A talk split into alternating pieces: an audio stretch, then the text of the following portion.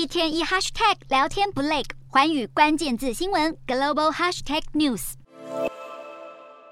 本次美国其中选举俨然就是二零二零总统大选的延长赛，以及二零二四总统大选的前哨战。一直不承认自己输了选举，到处宣传大选舞弊阴谋论的前总统川普，到处助选累积人气，显然有意东山再起。就在其中选举登场前一晚，川普在演讲中表示有重大的事情要宣布，外界普遍认为他是要宣布投入二零二四总统选战。川普选总统的计划越来越明确，连可能的副手人选都已经浮上台面，就是亚利桑那州共和党州长候选人雷克。雷克在选战中很快就获得川普背